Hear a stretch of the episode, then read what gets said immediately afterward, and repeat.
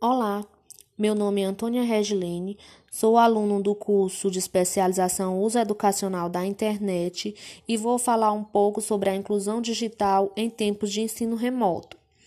Bom, com a pandemia e o ensino remoto, né, nós professores, os pais e alunos, nós podemos reconhecer o poder transformador da tecnologia.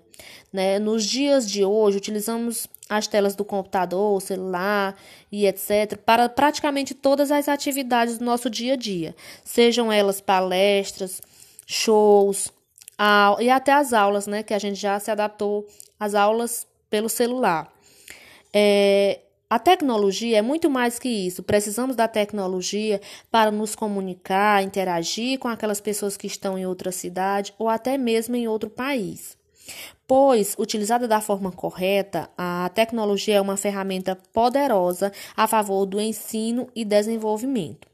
Eu sou professora de zona rural e um dos principais desafios encontrados na minha escola na pandemia foi a falta de acesso à internet por parte de alguns alunos e a dificuldade de acesso, ela faz com que nós professores tenhamos que produzir mais material impresso ou em diferentes plataformas para, para adequar as atividades à realidade de cada aluno.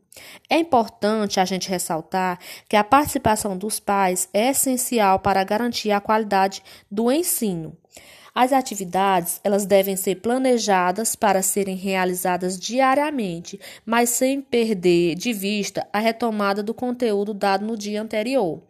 No planejamento, deve ficar claro o tempo que a família e o aluno devem se dedicar para a realização das atividades.